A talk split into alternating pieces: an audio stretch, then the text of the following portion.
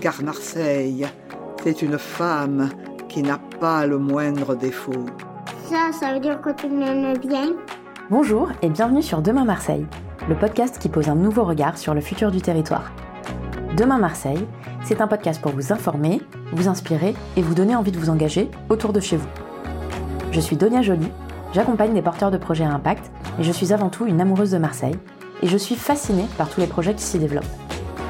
Fatiguée d'entendre les clichés habituels sur une ville qui fournit pourtant d'initiatives incroyables, j'ai décidé de partir à la rencontre de ces actrices et acteurs engagés qui proposent des solutions concrètes aux défis du territoire. Ils nous montreront qu'autre chose est possible et vous donneront les clés pour vous engager à votre tour autour de chez vous.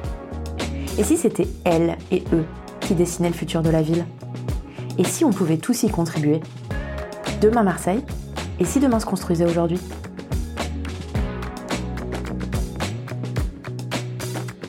Maxime, tu es le cofondateur de Synchronicity qui se définit comme un créateur de flux coopératifs au service d'une ville durable, mais tu vas nous en dire plus, et qui travaille notamment sur la réduction et la valorisation des déchets des professionnels de l'hypercentre.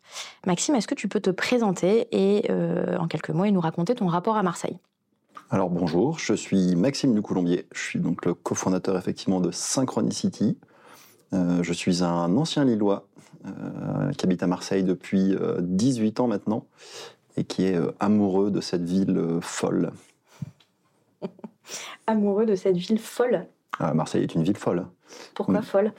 Parce que Marseille est un, est un ensemble qui ne fonctionnerait normalement pas et qui pourtant fonctionne, avec une mer incroyable, des quartiers on a l'impression de traverser euh, plusieurs pays euh, en se baladant sur 500 mètres.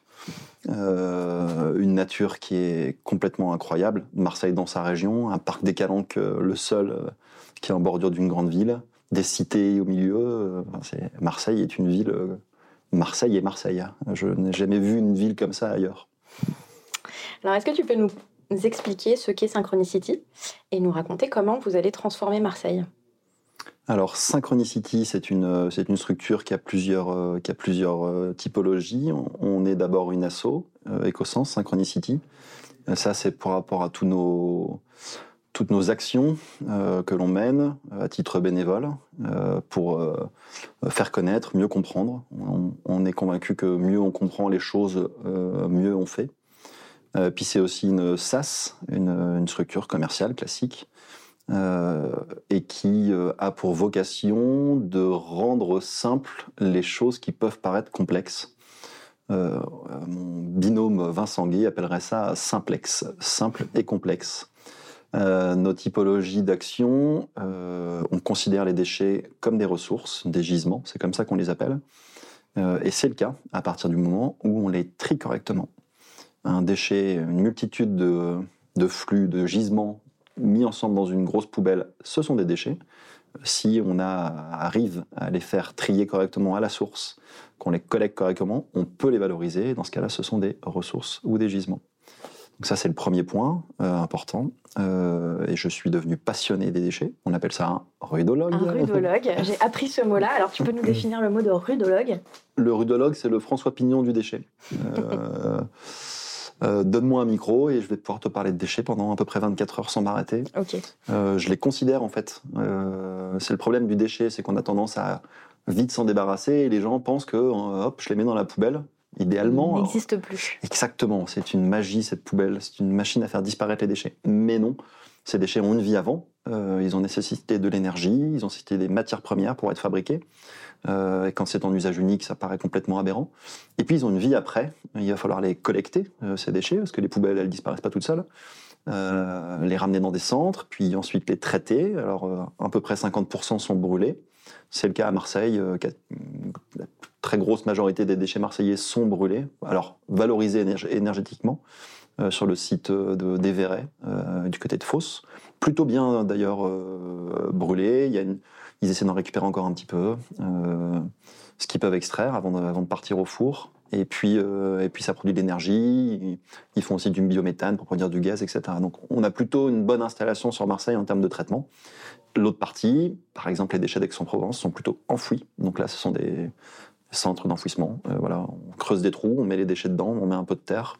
On peut en récupérer un peu de gaz, mais bon, évidemment pas tenable dans le temps. Et de toute façon, les nouvelles réglementations européennes euh, vont diviser par deux les droits d'enfouissement.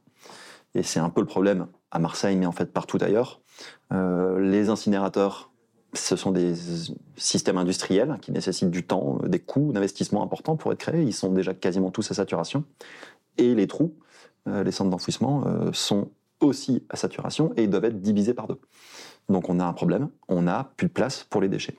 Alors pendant longtemps, une bonne partie euh, partait en, notamment en Asie, et c'était assez facile. Euh, les fameux conteneurs. Euh, eh oui, on achète des choses, donc il y a plein de choses qui arrivent pleines d'Asie, et bon, ils repartent à vide parce qu'on ne vend pas grand-chose en Chine. Donc bah, autant mettre les déchets dedans, et puis comme ça, c'est hop, plus notre problème. Finalement, on faisait avec les porte-conteneurs ce qu'on faisait individuellement avec nos poubelles. Euh, L'Asie, évidemment, est saturée, a coupé, a fermé les ponts, donc il y a eu un gros bouleversement en termes de déchets euh, dans toute l'Europe, hein, euh, même dans le monde entier d'ailleurs, parce que les Américains ont eu le même problème. et donc, il faut bien qu'on trouve des solutions pour réussir à pas créer de déchets. Et pour pas créer de déchets, il faut les trier et faire en sorte de les valoriser le plus possible. Et alors, quelles actions vous portez pour réduire ces déchets?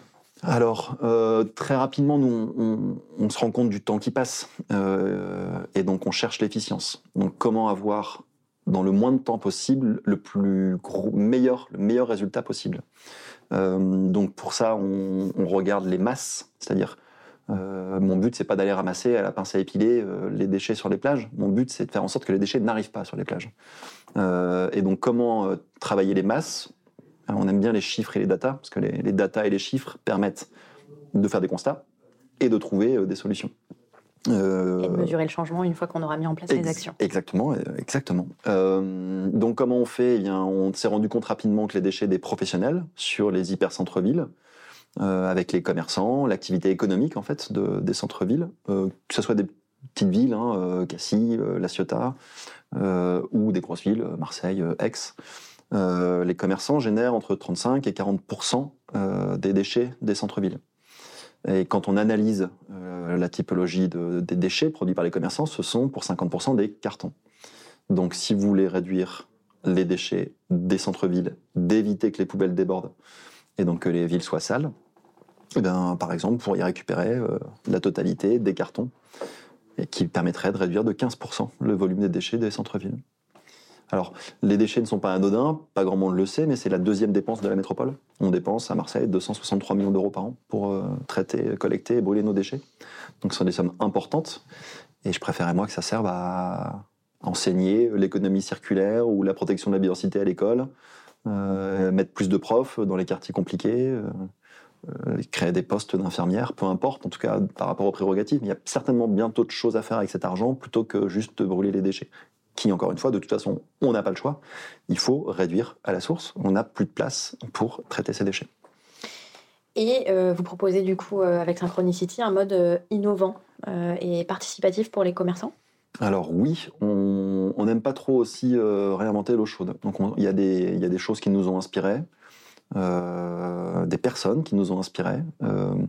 moi, cette, cette passion déchets est d'abord venue, enfin plutôt cette prise cette, cette, prise en compte des questions en fait environnement sont venues d'un anglais fou euh, qui s'appelle Edmund Platt, Edmund si tu m'entends, dédicace. Euh, le seul mec capable de monter sur un poteau, d'insulter les Marseillais, euh, McDoculés, mégoculés, et de se faire applaudir. et ça, c'était pendant les premières marches pour le climat, donc en septembre 2018. C'est un déchet par jour, non? C'est effectivement le créateur d'un déchet par jour, mhm. Edmund Platt, mhm. qui m'a par son engagement, m'a dit si un Anglais arrive à nettoyer Marseille, il n'y a aucune raison qu'un Lillois n'arrive pas non plus. Euh, et donc on a, c'était euh, les marches pour le climat avaient été créées par mon cousin, alias Boris. Boris, si tu m'entends. Euh, sur un délire, une page Facebook, un post, et puis dix jours plus tard, 2500 personnes, puis une deuxième, 8000, puis une troisième, 15 000. Donc une fois que vous commencez à rassembler beaucoup de personnes, vous intéressez euh, le système politique euh, et les assos, les ONG qui veulent aussi faire partie de ça. Et depuis toujours, on essaie de faire ensemble, de faire en sorte que les gens s'assemblent.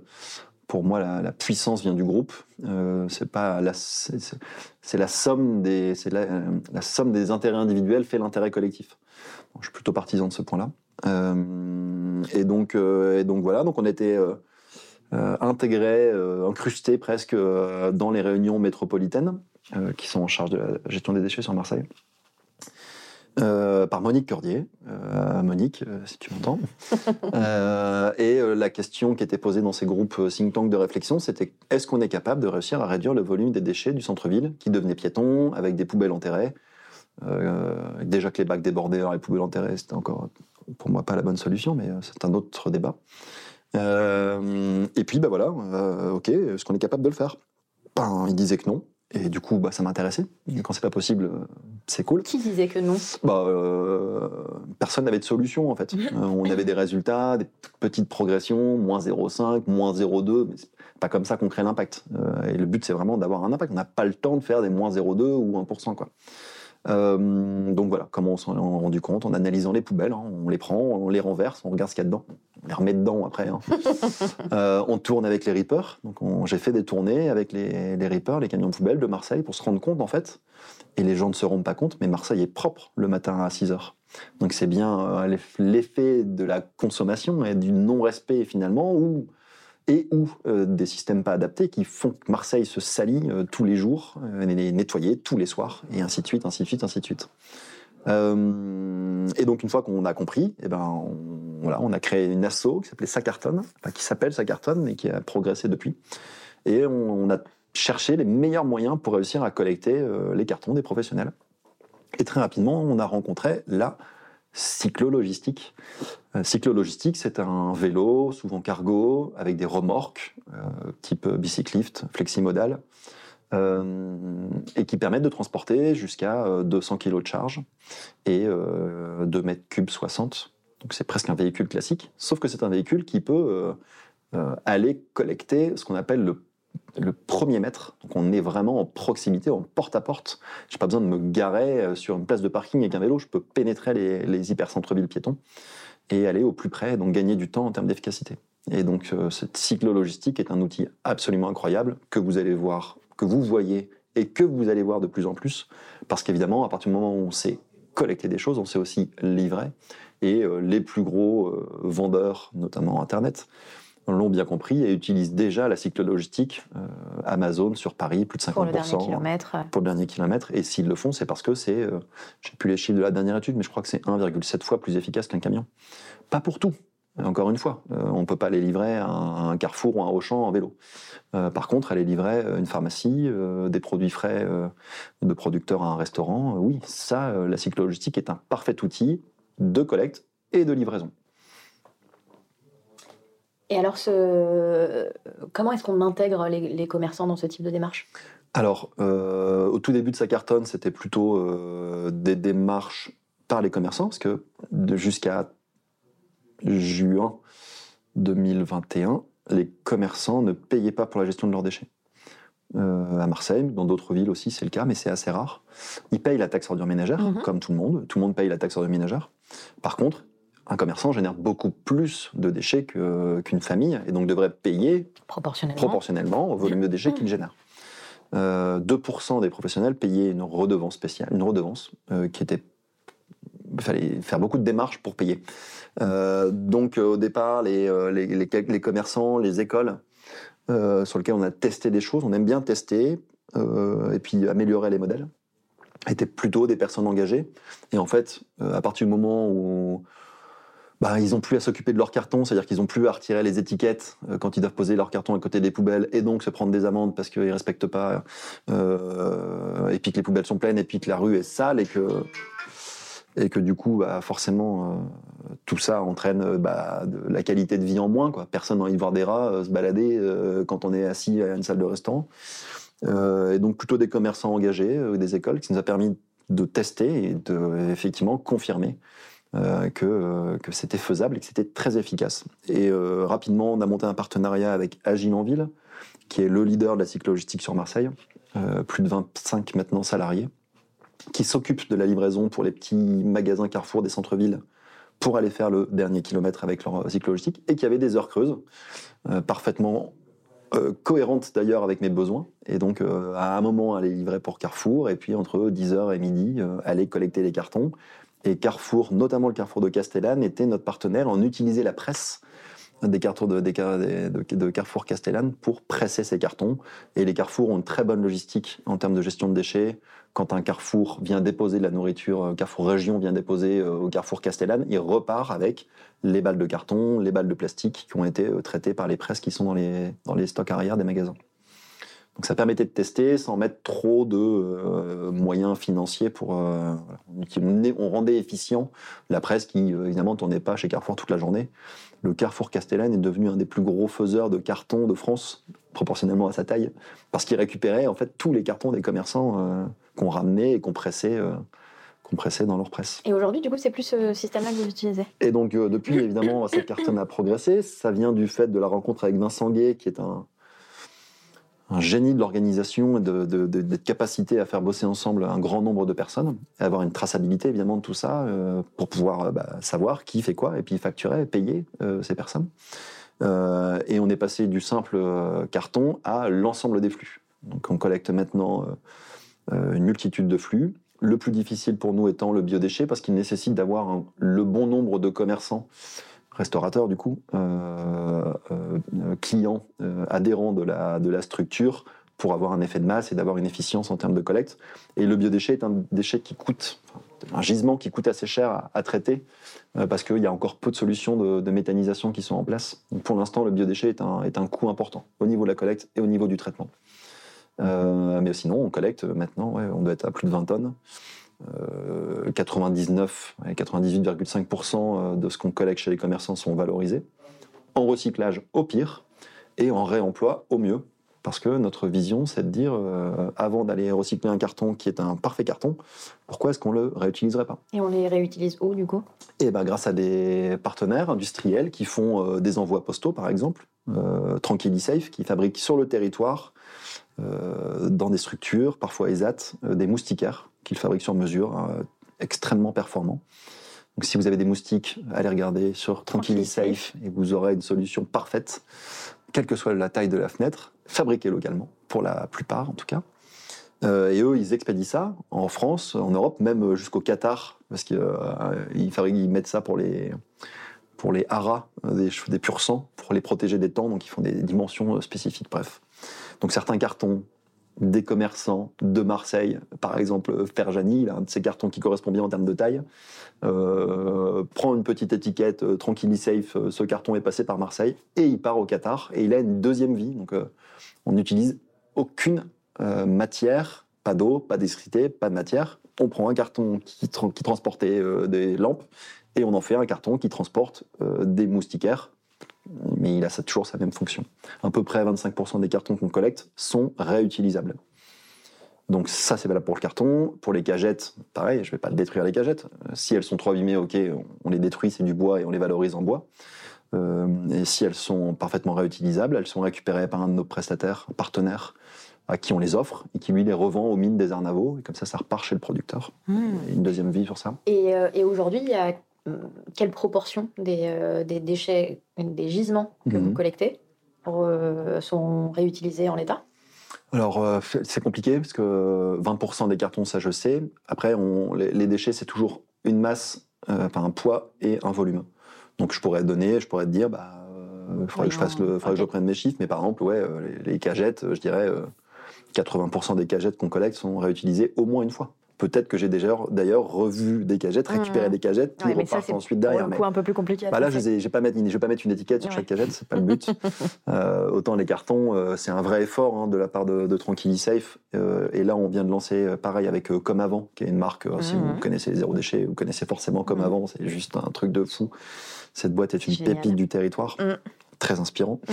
euh, euh, et qui eux aussi, bah voilà, dans cette démarche zéro déchet, disent bah, pourquoi pas utiliser des cartons d'occasion. Et ils font l'effort parce qu'ils nous achètent en fait le carton au même prix qu'ils achèteraient un carton neuf. Donc on déduit le prix de l'étiquette, les transports, les machins, etc.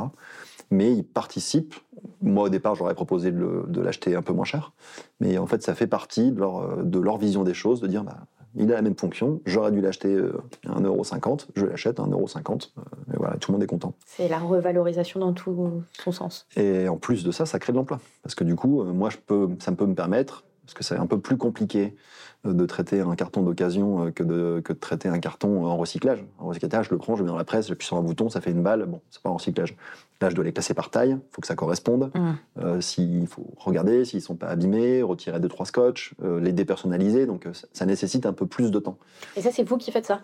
Et ça, c'est nous qui faisons ça, évidemment. Tout est fait dans notre, dans notre local sur lequel on a regroupé l'ensemble des gisements qu'on a collectés. Et puis, et puis voilà, mais ça crée de l'emploi. Donc c'est plutôt cool. Euh, mon modèle économique, en gros, si je fais ça, c'est euh, il faut que ça soit flat. Alors les gens comprennent pas, ils disent Maxime, pourquoi tu t'emmerdes à va revaloriser des cartons en réutilisation? Tu gagnes pas d'argent. Je gagne pas d'argent parce que je crée un emploi et je paye une personne pour faire ça. Euh, et ça, ça vaut plus que l'argent, ça. Et donc, on parlait de chiffres. Ouais. Euh, quel est le premier bilan des opérations que vous menez avec les, co- les commerçants? Alors, sur ce premier POC, euh, donc euh, est-ce qu'on est en capacité, on sait qu'on sait collecter les cartons, ça c'est facile. Est-ce qu'on sait maintenant collecter la totalité euh, des déchets des commerçants? Donc le bois, cagettes, palettes, les plastiques, PET, PET clair, PET foncé, PEHD, donc tout ce qui est bouteille pour faire simple, les canettes, aluminium et fer, le papier, les biodéchets, on a fait des essais, on est en train de travailler un peu sur le truc, mais on va le reprendre rapidement. Le carton, évidemment. En gros, à partir du moment où vous collectez tout ça chez les commerçants, il reste rien. Il reste euh, chez certains commerçants, une pharmacie, si vous collectez ces cartons, bon, ils ont du dasserie, les masques et tout ça, mais il reste rien. Si, euh, leur emballage de leur sandwich du midi. Mais euh, en gros, euh, moins de 70 litres par jour.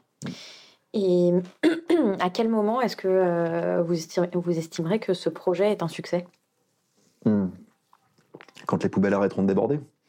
Euh, on travaille par territoire. C'est-à-dire, euh, le, le principe, évidemment, c'est de ne pas dépendre de subventions. Et il faut que le modèle économique euh, soit, se tienne euh, pour qu'il puisse être dupliqué ailleurs, inspiré d'autres personnes, et puis apporter ce modèle à d'autres d'autres villes, d'autres quartiers. Donc là, on est sur la République. Là, on est sur la République, phase de test, 18 commerçants, la plupart, les plupart valorisés. On va ouvrir d'ici un mois, j'espère maxi, euh, un nouveau défi qui s'appelle le Courju, euh, la Plaine. Voilà, donc un nouveau local. Euh, déjà près de 40 commerçants qui attendent impatiemment qu'on puisse mettre en place ces systèmes. Et puis bah, l'objectif, c'est bien ça. C'est réussir à faire en sorte bah, de réduire le, le volume des poubelles, de laisser de la place finalement pour les, les poubelles des particuliers. Et d'ailleurs aussi demain, potentiellement, certains flux, cartons ou biodéchets, utiliser la logistique qu'on a mis en place pour les professionnels pour faire en sorte d'avoir des logistiques qui permettront aussi de collecter ce type de gisement. Donc ça sera, une, ça sera l'étape 2 qu'on va mettre en place sur le Courju et la Plaine. Et puis, bah, pareil, je vais en ville comme un porte-conteneur euh, dans le sens inverse. Mhm. Euh, et ben, qu'est-ce que je pourrais ramener? Donc, on avait déjà, euh, pendant la crise Covid, euh, sur la partie assaut, euh, accompagné le déploiement d'un système qui s'appelait du marché au palier. Donc, on accompagnait des producteurs qui n'avaient plus de marché, qui n'avaient plus de resto, parce que tout était fermé, et qui pourtant bah, continuaient à produire, continuaient à élever. Et donc, on a mis en place un système, toujours avec Agile en ville, qui a formé d'ailleurs l'ensemble de ces entre guillemets concurrents, les autres cyclogisticiens, parce que on a eu tellement de succès, tout le monde flippait hein, d'aller en grande distribution, où euh, personne n'avait envie de faire deux heures de queue, souvenez-vous, Mhm. hein, avec les masques, l'angoisse, tout ça, on va mourir. Euh, et donc nous, on Et assurait le fait, supermarchés. Mhm. et plus de PQ. C'est un autre sujet. Euh, et donc, on assurait le fait que les producteurs euh, venaient livrer à un point. On préparait, parce que c'était pas un panier paysan, c'était vraiment je veux un peu de poulet, euh, je veux des tomates de tel producteur, euh, je veux des carottes, je veux du jus de fruits, euh, je veux des œufs, euh, etc. Tous ces, producteurs étaient évidemment des producteurs qui- faisaient ça à moins de 100 km. Et donc, on a accompagné la mise en œuvre de ce système-là et on a livré euh, plus de, pour plus de 250 000 euros de, chiffre d'affaires. Donc, rapidement, on s'est retrouvé à sec de produits. On, on, on liquidait la totalité de ce qui était produit. Donc, on a dû aller chercher d'autres producteurs. Et, euh, et donc, voilà. Et c'était l'association, alors mince, son nom m'échappe. Bon. Euh, et c'était porté par une des boulangères qui était, euh, qui, qui fédérait en fait l'ensemble de ces acteurs d'habitude sur les marchés. Et puis, euh, et qui a cherché des solutions en disant, bon, il faut absolument qu'on s'en sorte, quoi. Voilà. Donc, euh, oui, on peut demain aller déposer. C'est ce que fait par exemple fait Vépluche, très inspirant. Vépluche? Vépluche. Je vous invite à regarder ce qu'ils font, c'est vraiment cool. Euh, en gros, bah, je viens t'apporter euh, euh, des légumes, et en contrepartie, je récupère tes biodéchets. Et voilà, c'est un- une sorte de boucle vertueuse. Je t'apporte des carottes et je récupère tes épluchures de carottes. Quoi. Et du coup, on équilibre encore mieux les modèles économiques. Il n'y a pas, même pas besoin de ça. hein. Les déchets coûtent tellement cher que rien que de bien gérer les déchets, ça paye le système. Mais plus vous mettez en fait de choses qui sont transportées par l'outil logistique que vous avez mis en œuvre, ben, plus vous créez de la valeur. L'objectif étant évidemment de transporter des choses qui ont de la valeur. Euh, J'ai rien contre Amazon, ils sont parfaitement efficaces, mais je j'aurais pas beaucoup de colis Amazon sur euh, les systèmes qu'on mettra en place. Euh, quels sont les principaux challenges? Ah, les principaux challenges. Euh, le- bah, clairement, déjà, euh, comment faire en sorte de déployer ces systèmes euh, qui, même s'ils sont rentables dès la première année, enfin, 18 mois pour amortir un peu le- les frais de fonctionnement initiaux, hein, la mise en œuvre, euh, l'aménagement, etc. Donc, c'est euh, la capacité à pouvoir euh, avoir les fonds qui permettent de mettre en œuvre ces systèmes-là et de, de pouvoir ensuite grandir sur 18 mois pour l'équilibre. Donc il y a toujours hein, ce- cette problématique de, de- fonds initiaux d'investissement et de besoin de fonds de roulement, hein, les délais de paiement, etc. Surtout si on veut en développer beaucoup. D'où l'idée, et pour nous c'est une, une évidence, de plutôt... Le but c'est pas d'aller euh, faire euh, du Synchronicity partout, c'est plutôt d'aller apporter euh, dans d'autres villes, là où il y a déjà des acteurs qui ont envie de s'engager, le modèle économique en disant, regardez, ça fonctionne, allez-y, vous allez créer de l'emploi, vous allez vous payer, vous allez faire mieux, il y aura moins de congestion dans la ville, etc. etc. Donc c'est plutôt ça. Donc ensuite, c'est comment est-ce qu'on duplique une fois qu'on a fait un système, comment est-ce que rapidement on arrive aussi à, à, à voir les défauts, à les améliorer pour le rendre très efficace le plus rapidement possible pour ensuite le rendre duplicable et après rajouter des petites briques euh, à ces systèmes. Donc les défis sont là. L'autre défi, alors ça c'est aussi un truc un peu fou, je continue de penser, même si c'est pas facile tous les jours, que c'est une bonne solution, c'est d'impliquer dans le modèle économique euh, les bénéficiaires du système. Donc euh, notre SaaS a pour objectif de créer des SIC qui font que les... Tu peux peut-être définir ce qui est Alors aussi que c'était civil d'intérêt collectif, un peu comme une coopérative, à part que c'est un peu plus moderne en termes de gestion. Euh, Ça rapproche plus d'un fonctionnement de gestion de société. Par contre, le principe reste à peu près le même, hein, c'est euh, la bonne répartition des richesses créées. Euh, et donc l'objectif, c'est non pas de faire des, commerçants des clients, mais plutôt d'en faire des actionnaires du service. Et, la, question, c'est à quelle vitesse est-ce qu'on arrive à leur faire prendre les bonnes habitudes? Si ce sont juste des clients, ils feront l'effort ou pas, mais je pense que le temps est plus long. S'ils sont actionnaires, et du coup, ils ont un intérêt à ce que ça se passe bien, plus ça, mieux ça se passe, moins ça coûte, moins ça coûte, moins ça leur coûte. Euh, dans ces cas-là, on a une vitesse de changement euh, de, je fais n'importe quoi avec mes déchets à euh, j'ai l'information, j'ai le système. Parce que si vous dites à quelqu'un bah, trie tes déchets, mais qu'il n'a pas de moyens pour le faire, bah, il voudra peut-être, mais il n'a pas les moyens. Donc il faut que ça soit très opérationnel et adapté à leurs contraintes. Euh, et puis, euh, et puis voilà, donc il faut réussir à faire en sorte que ce modèle économique qui est un modèle basé sur le partage euh, ne so- soit pas approprié pour des intérêts personnels. Donc ça, bon, Donc des problématiques de gouvernance. euh. Oh, la gouvernance. Si on souhaite s'engager sur ces thématiques, sur la thématique du déchet de façon générale, Mhm. si on s'interroge, si on est alerté par la situation ou par des situations récentes, euh, comment est-ce qu'on peut apporter notre pierre à, votre édifice ou à des projets euh, que vous auriez? Alors, je connais évidemment parfaitement euh, l'écosystème marseillais. Il y a énormément, c'est une ville qui grouille. C'est très innovant. Je pense que Marseille a eu l'habitude de se débrouiller avec euh, 10 balles et un Mars. Et donc, il y a beaucoup de choses qui sont faites, qui peuvent paraître un peu brouillonnes, mais qui sont en fait, en termes d'efficacité, vraiment absolument incroyables, notamment dans tout ce qui est solidaire. Marseille est une ville solidaire. Euh, D'ailleurs, euh, si je peux faire un aparté, il y avait la nuit de la solidarité euh, la semaine dernière. La nuit, la-. Marseille pour le bien commun. C'est ça, merci. Et on n'avait jamais vu autant de billets à 100 euros. C'est-à-dire qu'il y a les grosses sommes, vous regarderez le principe, franchement c'est top. Ouais.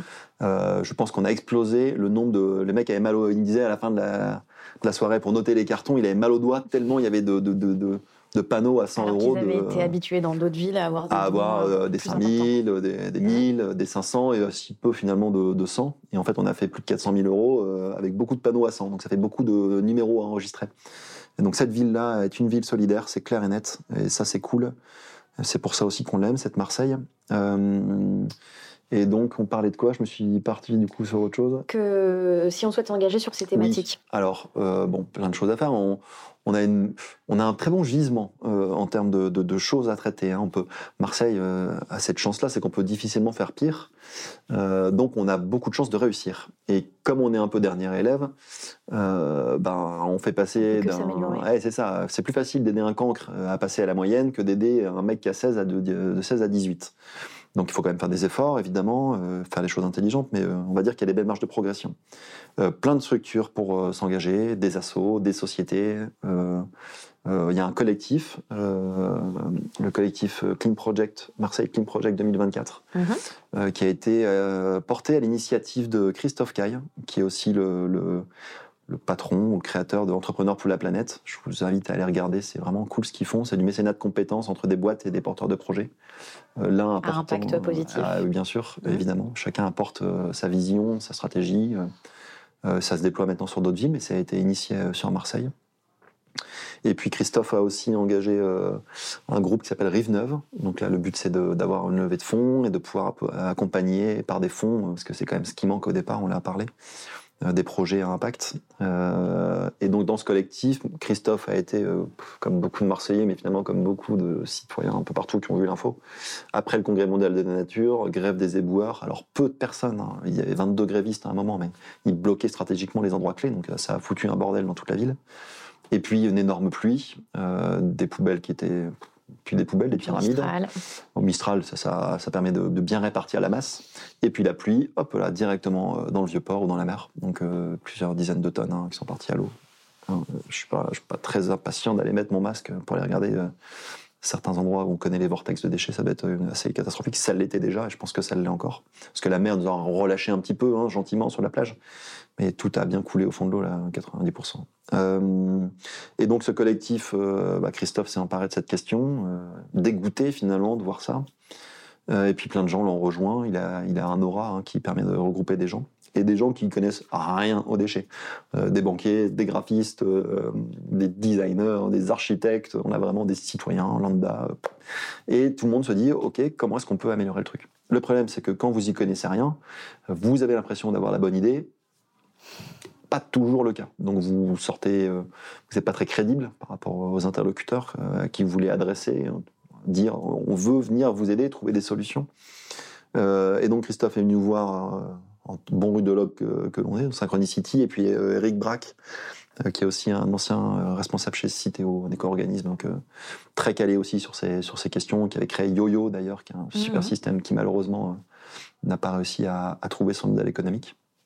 Euh, et donc il nous a demandé, il nous a confié une mission euh, qui est donc d'acculturer euh, les personnes qui s'intéressent à ces questions mmh. euh, pour leur donner l'information claire, précise, chiffrée, cartographiée. combien est-ce qu'on a de camions poubelles Combien est-ce qu'on a de poubelles Combien coûte une poubelle qu'on met, une gros, un gros bac, un euro Combien on dépense d'argent Pourquoi les déchetteries, il y en a que 7 à Marseille, qui fait qu'on est 10 fois moins équipé que les autres métropoles voilà. toutes, ces, toutes ces données qui permettent de poser le constat et de se dire tiens là il y a peut-être un truc à faire, il y a peut-être une solution, comment on va gérer les biodéchets, comment on peut gérer les déchets des professionnels, commerçants, comment on va gérer euh, cette flotte de bateaux euh, qui, est en train de couler dans les ports. Euh, voilà. Donc on, on, se fait, notre objectif c'est donner de l'info pour que les gens se posent des bonnes questions et qu'on puisse ensuite adresser aux bonnes personnes avec des modèles économiques les solutions pour traiter ça. Donc je vous invite à rejoindre le collectif. Comment on fait pour rejoindre ce collectif?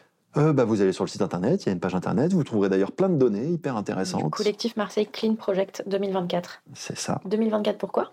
Eh, les Jeux Olympiques. Euh, c'est bien à Marseille, on a besoin de dates, euh, parce que sinon on peut faire des projets très longs qui n'avancent pas. On n'a pas le temps. Donc, euh, donc 2024, voilà, Jeux Olympiques. À Marseille, on a la chance, on va recevoir et le football et la mer. Donc, parce que les épreuves de, de, de voile se, vont se dérouler sur le, sur le territoire. Et donc ça permet d'avoir une temporalité pour avoir des, de fonctionner en mode projet, donc très entrepreneurial dans le, dans le, dans le modèle. Euh, et puis euh, puis 2024 ça s'écrit bien euh, voilà donc dans 2024 oui le monde entier le monde de la mer va se réunir à Marseille pour assister donc Donc, euh, bougeons-nous les fesses pour faire en sorte qu'on puisse montrer des choses exemplaires. Ça sera pas parfait. On, aura, déjà, avancé sur on aura déjà bien avancé. Et puis 2030, euh, Marseille vite décarboné. Donc là aussi, on a un peu de boulot. Donc, euh, Vous avez des projets spécifiquement sur. Plein.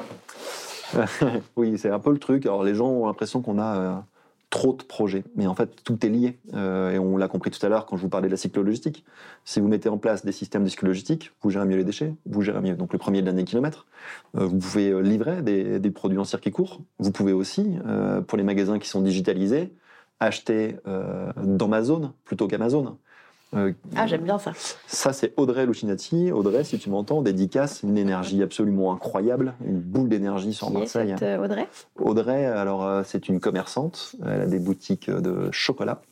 Mais c'est surtout une personne extrêmement impliquée sur son territoire euh, pour aider ses pairs, les commerçants. Elle est aussi à la CCI. Voilà, elle fait énormément de choses. Des belles personnes inspirantes, encore une. J'allais te demander justement, quelle, quelle personne ou quel projet t'inspire à Marseille? Alors, il y en a plein. Euh, un de mes projets préférés, les gens le savent, euh, le restaurant Le République. J'ai interviewé Sébastien. Ah, mais euh, Sébastien, bref, ce projet-là est, complètement fou. comment est-ce qu'on arrive dans une salle de resto en mode 3 étoiles hein, On est bien quand on est au République, à partager une même table. Si vous avez les moyens en payant 25 euros un repas gastronomique, hein, franchement, c'est vraiment hyper bon. Sébastien Richard, euh, regardez Sébastien Richard, vous allez comprendre un peu le niveau du mec, quoi. Mhm. Et puis euh, partager ça avec des personnes qui n'ont pas forcément les moyens de se le payer, mais on partage la même table. Et eux payent un euro. Et puis, euh, alors c'est que la face euh, immergée de l'iceberg, je peux vous assurer qu'il y a au moins 98% euh, encore de choses en dessous. Ils ont été très actifs pendant la crise Covid pour alimenter les quartiers nord. Mhm. ils développent des food trucks pour aller justement dans les quartiers pour ceux qui ne peuvent pas se déplacer. ils font de la formation. Alors, ils sont entreprises d'insertion. Oh là là. Alors, le service est parfois un peu bizarre, hein, mais ça fait partie de ça. Et ça fait partie, pour moi, c'est la symbole de Marseille. Et puis c'est en plus rue de la République il n'y a pas de hasard. Euh, alors, c'est peut-être le commerçant qui fait le moins de déchets de tout ce que je collecte en termes de resto. Ils ont une démarche effectivement zéro déchet. Et eh oui, bah, ils bossent avec des producteurs locaux, euh, donc il n'y a pas d'emballage. Euh, et puis ils sont attentifs à tout ce qui rentre. Et donc il y a très peu qui sort. Un peu de carton, quelques cagettes. En gros, pas grand-chose qui est jeté. En tout cas, nous, tout ce qu'on collecte est évidemment valorisé, mais il ne il reste rien. Quoi.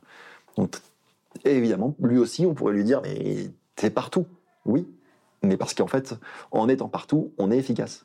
C'est fou, mais c'est comme ça. Et pour conclure, à quoi euh, ressemblerait ton Marseille idéal demain?